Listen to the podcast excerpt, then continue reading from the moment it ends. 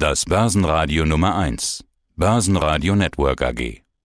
Die Märkte fallen und steigen. Warum? Wir fragen Thomas Timmermann, Fondsinitiator Thomas Timmermann. Mein Name ist Thomas Timmermann, ich bin CEO bei Tim Invest und dort für den Tim Invest Europa Plus Fonds zuständig. Und aus dem Börsenradio Studio grüßt Peter Heinrich. Grüß dich Thomas, Servus. Hallo Peter, ich grüße dich. Eine Frage, die bei mir länger umgeht, genau seit natürlich 14 Tagen. Steht der DAX mit den Gefahren, die im Nahen Osten noch passieren werden, nicht viel zu hoch? Keiner weiß, was da passieren wird, aber jeder weiß doch, dass da noch mehr passieren wird. Wo steht denn jetzt der DAX zum Zeitpunkt unseres Interviews und wie sieht es denn technisch aus an den Börsen?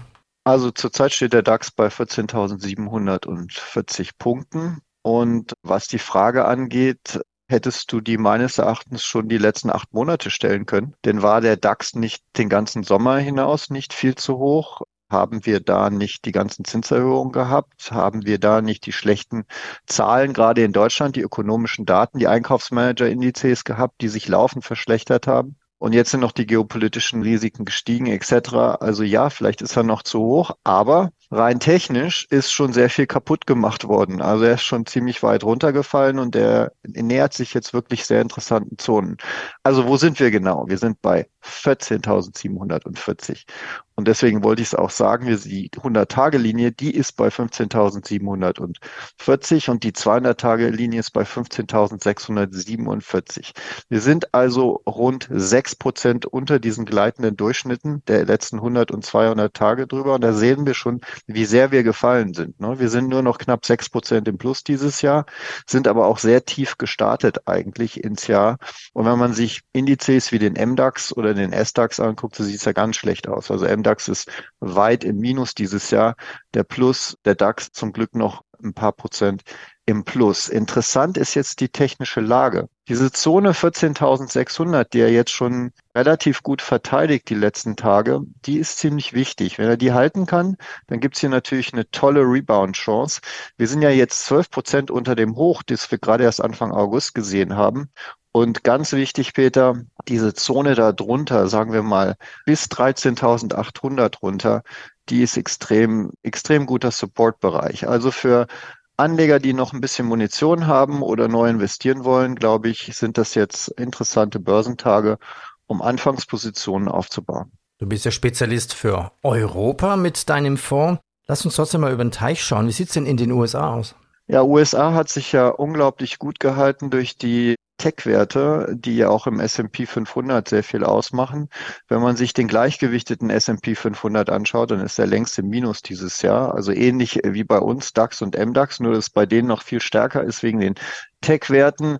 Der S&P 500 ist inzwischen leider auch sechs Prozent unter seiner 100-Tage-Linie und zwei Prozent unter seiner 200-Tage-Linie.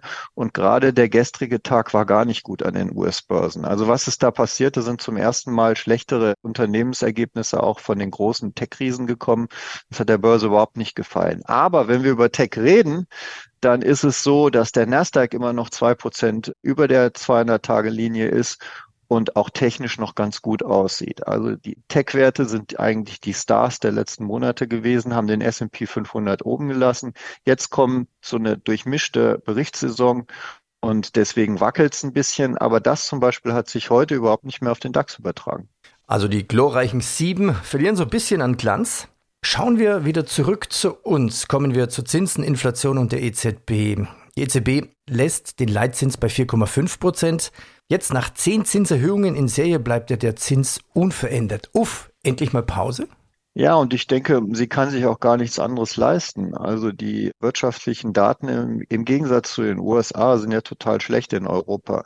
In den USA haben wir ja gerade erst ein fulminantes drittes Quartal gehabt mit 4,9 Prozent Wachstum. Das muss man sich mal überlegen. Hätten wir das in Deutschland, wie würden wir uns fühlen? Stattdessen sind wir eher in der Rezession in Deutschland. Also und, und dann gibt's ja auch noch andere Länder. Und insgesamt EZB ist, glaube ich, jetzt erstmal am Peak, was die Zinserhöhung angeht. Das sieht man auch in den Zinsmärkten. Es gibt ja auch im, im Moment noch attraktive Zinsen. Also die einjährige Renditen für Bundesanleihen 3,67 Prozent. Das ist so, würde ich als Floor für Festgelder in Deutschland betrachten. Also das sollte man irgendwie sich holen können bei den Banken oder wherever. Und wenn man in Europa mal ein bisschen weiter schaut, Dann haben wir in Großbritannien, UK im Moment knapp fünf Prozent in einjährigen Zinsen und in Italien 3,9 Prozent. Das ist alles unter den momentanen Leitzinsen. Das heißt, der Markt geht davon aus, dass in den nächsten zwölf Monaten seitens der EZB nichts mehr passiert. Hoffen wir, dass den wirtschaftlichen Druck, den wir im Moment verspüren, dann auch wirklich dazu führt, dass die nächsten Inflationszahlen deutlich besser sind. Bisher ist der Inflationstrend in Deutschland und in Europa ja nach unten. Hoffen wir, dass es so weitergeht.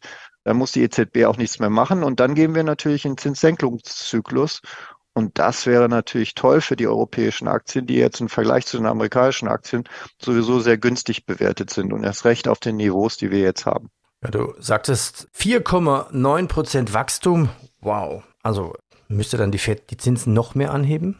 Sie kann es, aber eigentlich wird ihr die Arbeit vom Kapitalmarkt im Moment abgenommen, weil die zehnjährigen Zinsen ja sehr stark gestiegen sind. Also die zehnjährigen Zinsen in den USA, die Rendite für zehnjährigen Anleihen, da haben wir ja in den letzten Tagen, Wochen immer wieder diesen Kampf um die fünf Prozent gesehen. Wenn man vor dem Schirm sitzt, kann man wirklich sehen, wie da gekämpft wird. Das geht also 5, 501, 502 wenn es scheitert, geht sofort runter auf 4,9 Prozent. Also da findet der große Kampf im Moment statt damit ist die US-Kurve, die Zinskurve ziemlich flach geworden, denn wir haben vorne bei den Renditen für Staatsanleihen 5,39 Prozent. Wir sind im Prinzip im Moment in einer, in einer flachen Zinskurve in den USA und mit diesen hohen Zinsen im zehnjährigen Bereich, diesen hohen Renditen, muss die Fed gar nichts mehr groß machen, denn das alleine ist ja schon sehr restriktiv. Wir erinnern uns, die Zentralbank hat während der Pandemie ja zwei Dinge gemacht. Sie hat die Zinsen gesenkt vorne, aber sie hat gleichzeitig hinten die Staatsanleihen zurückgekauft und damit die Zinsen hinten im hinteren Bereich gesenkt. Damit hat sie jetzt aufgehört, das hat sie eingeschränkt und führt sie auch zurück. Und jetzt müssen diese Staatsanleihen und die US, die amerikanische Staatsverschuldung steigt ja weiter und steigt weiter, müssen, das müssen jetzt andere übernehmen. Und die sagen sich natürlich, für das Risiko möchte ich hohe Renditen haben.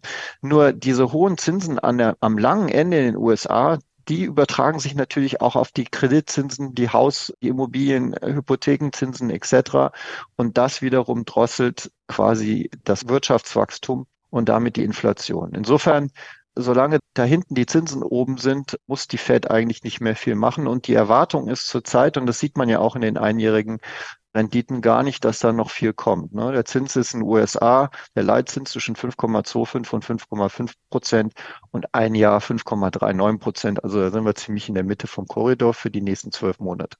Der Bedarf der US-Regierung wird ja auch steigen. Dazu gehören ja strukturelle Veränderungen, zum Beispiel wie die Energiewende. Und da wird eine Flut von neuen Anleihen kommen. Meistens hat das ja China gekauft. Jetzt sind wir beim neuen Thema China und US-Staatsanleihen. Also Renditen auf Anleihen steigen, wenn ihr Kurs fällt und umgekehrt. Okay, wir haben heute gesehen, dieser Kampf, wo du gesagt hast, 5% auf die US-Staatsanleihen, dann 5,0 und dann so ein richtiger Kampf, die Marke ist gefallen. Welche Rolle spielt denn jetzt China bei dieser ganzen Story? Ja, da sieht man so ein bisschen, wie die Geopolitik sich jetzt auch immer mehr in die Kapitalmärkte reinfrisst. Also China hat ja einen Riesenbestand an US-Staatsanleihen gehalten. Der Höchststand war übrigens 2013 mit 1,32 Billionen US-Dollar. Ist also einer, einer der Hauptabnehmer eigentlich der Schulden der USA.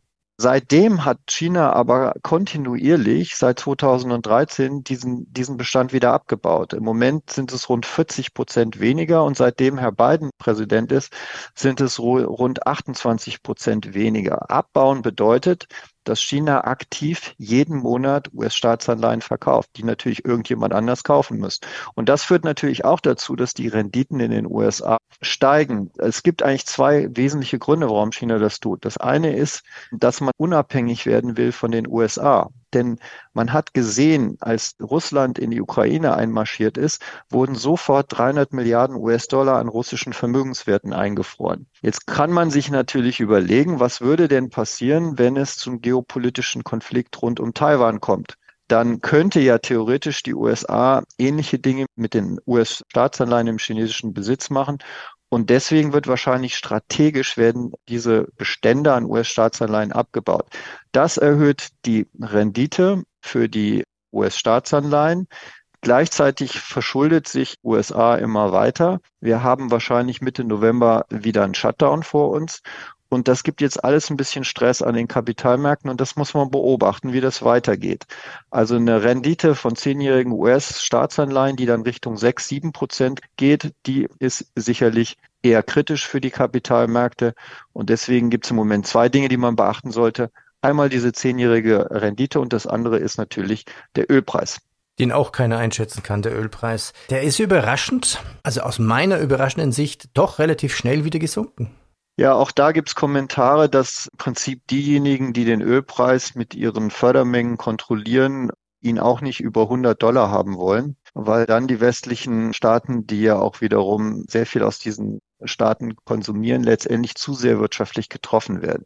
Insofern, so ein Korridor, sagen wir mal, zwischen 80 und 100 Dollar ist sehr, sehr angenehm für alle und da scheint er sich im Moment einzupendeln. Im Moment sind wir gerade bei 89 Dollar. Da hat es also keine weitere Verschärfung gegeben. Aber eins ist klar, US zehnjährige Staatsanleihen Richtung 6 Prozent, Dollar, Ölpreis über 100 Dollar, da wird es auf jeden Fall Spuren geben an den Kapitalmärkten. Fassen wir zusammen.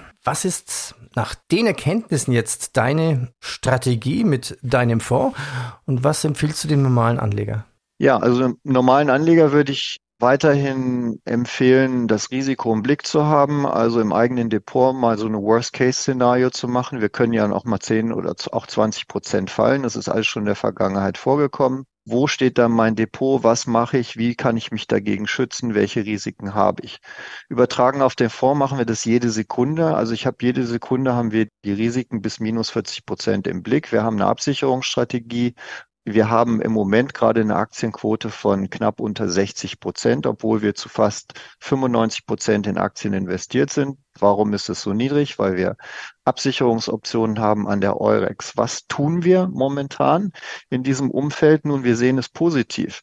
Wir haben ja in den letzten Monaten oder, oder fast schon Jahren immer wieder gesehen, wie schnell der Markt dann auch reboundet und nach oben geht. Und wir sehen im Moment die Chancen nach oben im DAX über 12 Prozent. Das heißt, ohne die Absicherung zu sehr zu vernachlässigen, versuchen wir oder bauen wir laufend Chancen nach oben auf. Wir kaufen also zum Beispiel Call Spreads jetzt schon im März 2024 im Stocks Europe 600 und im Juni und inzwischen auch im September. Die sind auf einem höheren Niveau von heute, aber wir haben auch gesehen, dass diese technischen Erholungen an den Aktienmärkten oft schon fast crashartig passieren. Und warum ist das der Fall? Weil natürlich alle professionellen Marktteilnehmer die Risiken sehen und längst abgesichert sind oder sich absichern. Und die Gefahr ist, wenn der Markt dann wieder anspringt, zum Beispiel Richtung Jahresende, Jahresendrallye, auch mal ein paar positive Nachrichten, dann haben wir gesehen, explodieren die Märkte in zwei, zwei, drei, vier Prozent innerhalb von wenigen Tagen. Und darauf bereiten wir uns vor. Aber wie gesagt, ohne den Schutz zu sehr zu vernachlässigen, Dennoch gibt es viel zu viele Krisen und viel zu viel Unsicherheit an den Wertpapiermärkten.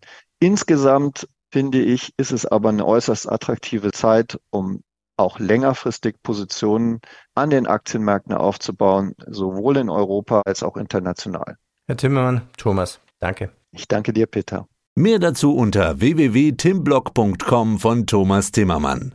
www.timblock.com mit 2 M. Börsenradio Network AG